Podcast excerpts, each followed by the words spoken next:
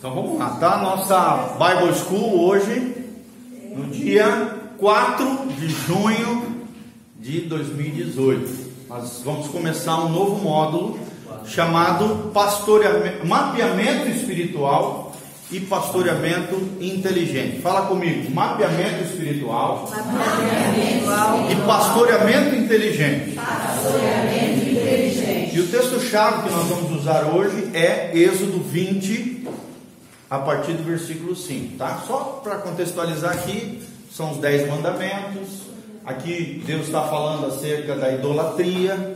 E vamos entrar no, no versículo 5. A Bíblia diz assim: Não te encurvarás a elas, ou seja, as imagens de esculturas, nem as servirás, porque eu, o Senhor teu Deus, sou Deus zeloso, em outras palavras, ciumento, que visito a iniquidade ou o pecado dos pais dos filhos até a terceira e quarta geração daqueles que me odeiam ou aborrecem ou fazem coisas que me aborrecem. Tá bom? Então é interessante isso. Aí entra o seis, mas faço misericórdia a milhares dos que me amam e aos que guardam os meus mandamentos. Glória a Deus. Então a Bíblia aqui está falando do princípio de maldição. Talvez a gente entre nessa área ainda hoje. Tá bom? Sobre o que é maldição, é, o que é a bênção. Nós vemos claramente aqui que a maldição ela tem poder, influência, consequência até a quarta geração. Ou seja, a partir de mim, se eu desobedecer, viver uma vida virando as costas para Deus, contrária a Deus, pintando e bordando, pecando, fazendo um monte de coisa errada, o que, vai acontecer? Não somente eu vou ser afetado, mas as minhas gerações serão afetadas. Como também para trás tem influência. Meus pais, meus avós e bisavós. Eu seria, no caso, a quarta geração. Tá bom? Três para cima, eu sou a quarta para baixo. Então, se, se nós é, quebrarmos a lei de Deus, nós temos que entender que toda quebra de lei de Deus atrai uma maldição. O que, é a maldição, gente? É o mal em ação. Eu vou pregar domingo sobre isso de maneira bem mais clara, objetiva e tal, diferente de hoje, tá? Então nós, estamos, nós vamos estudar sobre isso, como mapear espiritualmente o problema das pessoas e o nosso próprio problema. Como pastorear, ajudar, aconselhar pessoas de maneira mais eficaz. Esse é o objetivo desse material. Tá? É um material baseado no, no livro do Cote, Mapeamento Espiritual, Pastoreamento Inteligente e o Manual para a Libertação. E nós vamos ter aquela apostila que nós estamos falando para vocês, que vamos começar a, a dar aqui. E os PowerPoints já estão disponíveis no site da igreja, na seção Downloads. Você pode baixar esse material que eu estou usando aqui no telão para poder ler, reler, é, é, anotar, fazer o que você quiser. Todo final de aula, toda aula anterior, na verdade, já vai estar disponível através do site da igreja, tá bom? Então vamos lá. Mapeamento espiritual e pastoreamento inteligente. Vamos lá. Antes de a gente começar, interessante que o material que nós, nós utilizamos, ele faz um diagnóstico da sociedade atual. Como é que está a nossa sociedade hoje, né? E quais são as consequências dos males que nós podemos observar dentro da sociedade atual? É bem interessante, ele faz um raio-x, né? ele faz um, um diagnóstico da nossa sociedade, como é, como é que a nossa sociedade hoje está vivendo. Então nós observamos o primeiro ponto aqui, uma nova tolerância baseada na inversão e na aversão de valores bíblicos. Vocês veem isso, gente? Sim ou não? Uma inversão de valores Sim. e uma aversão das coisas de Deus. E o que, que produz isso na sociedade? Produz uma geração fraca, frágil, incrédula, ateia, contrária à palavra de Deus, insegura. Né? Você vê hoje as pessoas perturbadas, as almas todas dilaceradas, esfaceladas, as pessoas querendo se apegar em algo, porque nós vivemos uma sociedade relativista onde não eles dizem que não há verdades absolutas, não está fundamentado na palavra de Deus, existe uma inversão de valores e as pessoas hoje ou têm nojo ou rejeitam a palavra de Deus, a não ser, claro, os cristãos. E até no ambiente cristão, tem cristão que, infelizmente, na sua prática, tem uma aversão aos princípios da palavra de Deus. Só tem aparência de piedade. Sim ou não, gente? Sim. Será que você conhece algum crente assim? Sim. Ai, pastor, demais da conta. Tá? Então, e por causa disso vem o segundo ponto. Por causa disso vem uma permissão, permissividade moral. Ou seja, uma cultura globalizada anticristã. Você observa isso?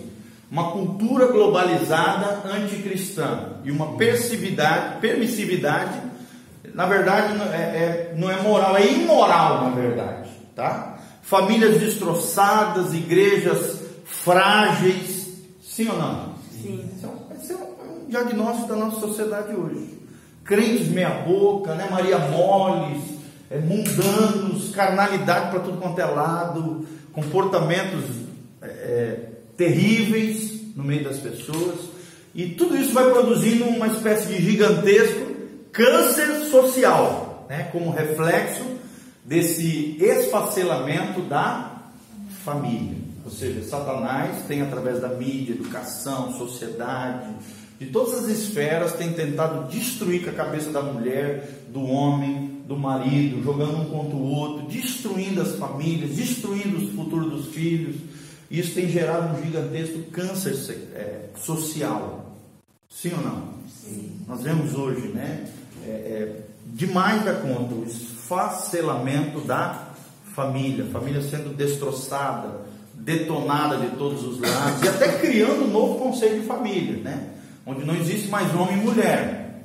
Pode ser mulher com mulher, homem com homem, e assim vai. Estão querendo destruir o conceito tradicional macho e fêmea, homem e mulher da família tradicional cristã do mundo ocidental. Basta ver né, todo esse movimento GLBT que nós vamos falar. Isso aconteceu, gente, principalmente a partir de 1960, com a chamada Revolução Sexual. Né, na época dos, dos Beatles, ali dos Rolling Stones, naquela época que nós vamos falar aqui mais para frente, a época das drogas, rock and roll e sexo livre. Isso acabou gerando uma família disfuncional. O que, que é isso, uma família disfuncional? Onde as coisas não funcionam. O homem já não tem o papel de homem, a mulher tem que assumir o papel do homem, mulher, né, o homem é muito mole, a mulher é muito dura, é, ninguém cumpre os seus papéis dentro de casa, às vezes invertendo ali os papéis dentro do lar, os filhos todos inseguros, perdidos, não sabe quem é quem, quem é referência, não tem modelo de autoridade nem no homem nem na mulher, fica aquela confusão, disfunção familiar. Vocês observam isso na nossa sociedade hoje? Sim demais da conta, né? Isso aconteceu principalmente. Isso começou quando? A partir de 1960, 1970. Quando começou a iniciar a creche, né? Isso. É, não, não é nem isso, não é nem a culpa da creche, tá? Mas é, é, é, é, é realmente através, da, ali a partir da guerra do Vietnã, os homens saíram para a guerra, né? as mulheres tiveram que sair, trabalhar igual loucas nas fábricas, e, e ao mesmo tempo, quando chegaram, os homens totalmente debaixo de um um espírito de sensualidade, promiscuidade terrível lá do Vietnã, e aquilo foi se espalhando não só nos Estados Unidos, mas a partir dos Estados Unidos para todo mundo ocidental. Né? Aí o movimento hippie, nós vamos falar um pouquinho mais sobre isso, tá? Aí começou então a cultura, a partir de 1960, chamada de cultura do divórcio no fault. O que, que é isso? No fault é sem culpa.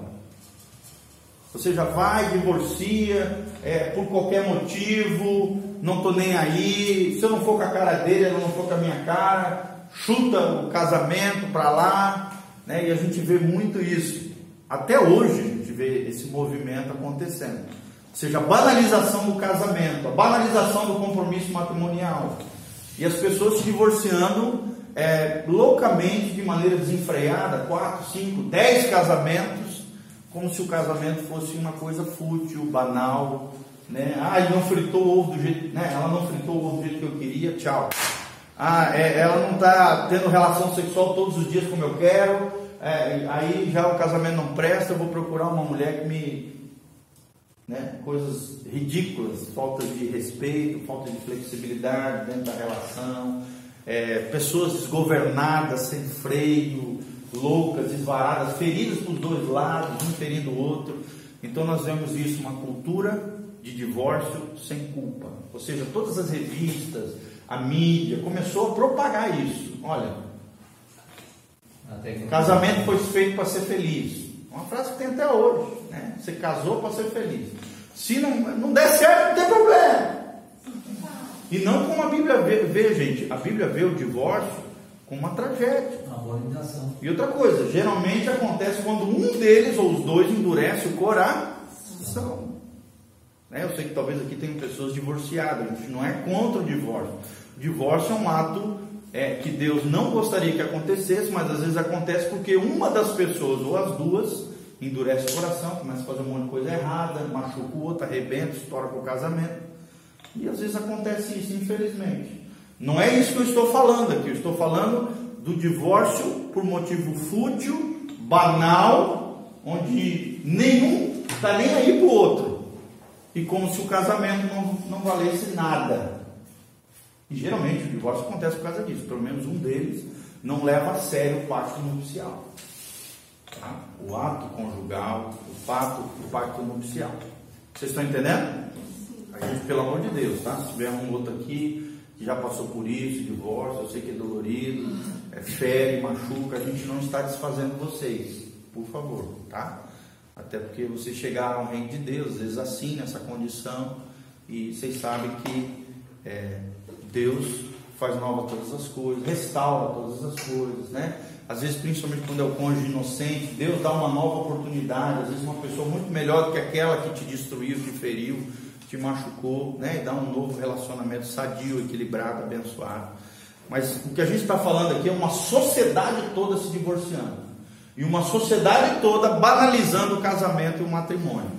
Vocês estão entendendo, né? É o chamado divórcio no falso. Fala. E os jovens que até hoje ainda tem alguns, começou lá nos anos 60, hum. cabelo comprido para as costas, né? E acho que isso aí para eles é normal, não sei o quê. Traição, está falando? Não, cabelo, está falando. Cabelo, cabelo. Ah, o cabelão? É. A Bíblia não proíbe essa questão de cabelo, tá? É, é uma coisa assim que a Bíblia não coloca como pecado o homem ter cabelo grande. Mas a Bíblia fala, em Coríntios ali, é, também é uma questão cultural, de que a mulher, se possível fosse, naquela época era uma questão cultural, tá? Deixasse o cabelo crescer, porque aquilo era um motivo de glória para o marido e tal. Uma questão cultural da antiguidade, da sociedade na época. Paulo menciona essa questão de deixar o cabelo comprido, porque na época de Corinto, muitas mulheres que se convertiam eram prostitutas cultuais. E elas tinham cabeça careca. E entravam dentro das igrejas, o que, que acontecia? Ficavam estigmatizadas. Ah, aquela ali era prostituta, aquela ali era quem, né? E começava ali a zombar, zoar, criar um clima de hostilidade dentro da igreja. E aí Paulo teve que corrigir essa situação, no caso das mulheres. Ele não menciona no caso de homem, tá? Mas no caso de mulheres, de que as mulheres seriam honroso deixar crescer o cabelo para justamente a partir do cabelo crescido não acontecer essa distinção entre as mulheres que eram antigamente prostitutas cultuais e agora são cristãs. Tá? Se você estudar a história da igreja, você vai ver que é isso que a gente está falando aqui. Mas tá para o homem não fica bem, né? É, é uma questão pessoal, tá, irmão? É, não é o costume. É, eu, por exemplo, não gosto, mas também não condeno. E a Bíblia não condena. Então, que a Bíblia não condena, quem, quem, é, quem vai dizer? Ela não fala sobre isso. Né? Absalão tinha o cabelo grande. É grande. É, por exemplo. Né? É, outro cara que tinha o cabelão, Sansão. Absalão também pagou caro com aquele cabelo. Sim, exatamente. Sansão, né? Exatamente. Sansão também tinha um cabelão. Então, assim, é uma área que é, a gente não pode dogmatizar, não pode doutrinar em cima disso que a Bíblia não proíbe. Tá? Aí vai mais por uma questão pessoal. Tá joia, gente? Tá bom? Onde a Bíblia se cala, nós também temos que nos calar. A gente pode ter a nossa opinião pessoal, né? mas é, a gente, nossa opinião pessoal a gente guarda para nós nesse sentido. Cada um pode ter e pensar do jeito que quiser nesse sentido. Só que a gente não pode impor isso sobre outros. Se a Bíblia se cala, a gente tem que se calar nesse sentido. Tá bom? Tá joia? Tem que ter esse cuidado, porque Deus está mandando muitos cabeludos para a igreja. Precisa amá-los, cuidá-los, honrá-los. E ter essa paciência, essa misericórdia, esse amor, tá? Olha lá, cultura do não casamento. Como existe esse divórcio no fault, começou uma cultura do não casamento, que tem até hoje. Negócio de amigar, de ficar junto. Ligando junto agora. É, de não casar. É, esses dias eu vi num jornal um cara que estava 36 anos amigado com uma mulher. E aí lá na Universal fizeram um casamento coletivo. Finalmente, depois de 36 anos, o. Amigado 36 anos com a mulher. Então, é uma cultura do não casamento, gente. Isso é errado do ponto de vista de Deus. Porque para se ter intimidade com alguém, relação sexual saudável, abençoada, protegida, santa diante de Deus, é necessário o casamento, o pacto nupcial. Toda relação fora do pacto nupcial é pecado. No caso de solteiros, se chama fornicação. No caso de pelo menos uma pessoa casada ou duas casadas, se chama adultério.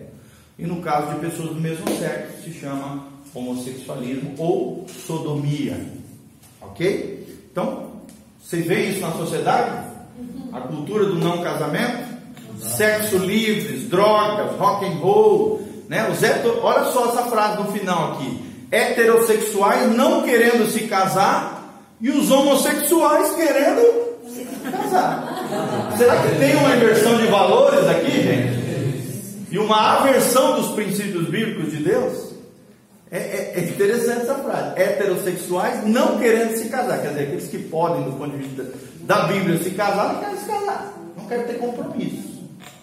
Né? E aqueles que não podem, do ponto de vista, se casar, que são os homossexuais, para nós, né, cristãos, dentro da perspectiva cristã, da cosmovisão cristã, bíblica, nós entendemos que isso é pecado, é errado, devem ser amados, acolhidos pela igreja, sim, recebidos em amor, sim, mas do ponto de vista da Bíblia, é um comportamento errado, é pecado, tá bom? Agora, pastor, o negócio que, que não abre o casamento também é o divórcio. O divórcio que envolve adultério o casamento, não abre o casamento para nenhum dos dois. É, isso aí eu não quero entrar nesses É, detalhes, tá? é, Isso aí é. é uma palavra de uma hora aí para a gente conversar sobre esse assunto, tá? Tem uma palavra do pastor Volteni sobre o divórcio e o novo casamento.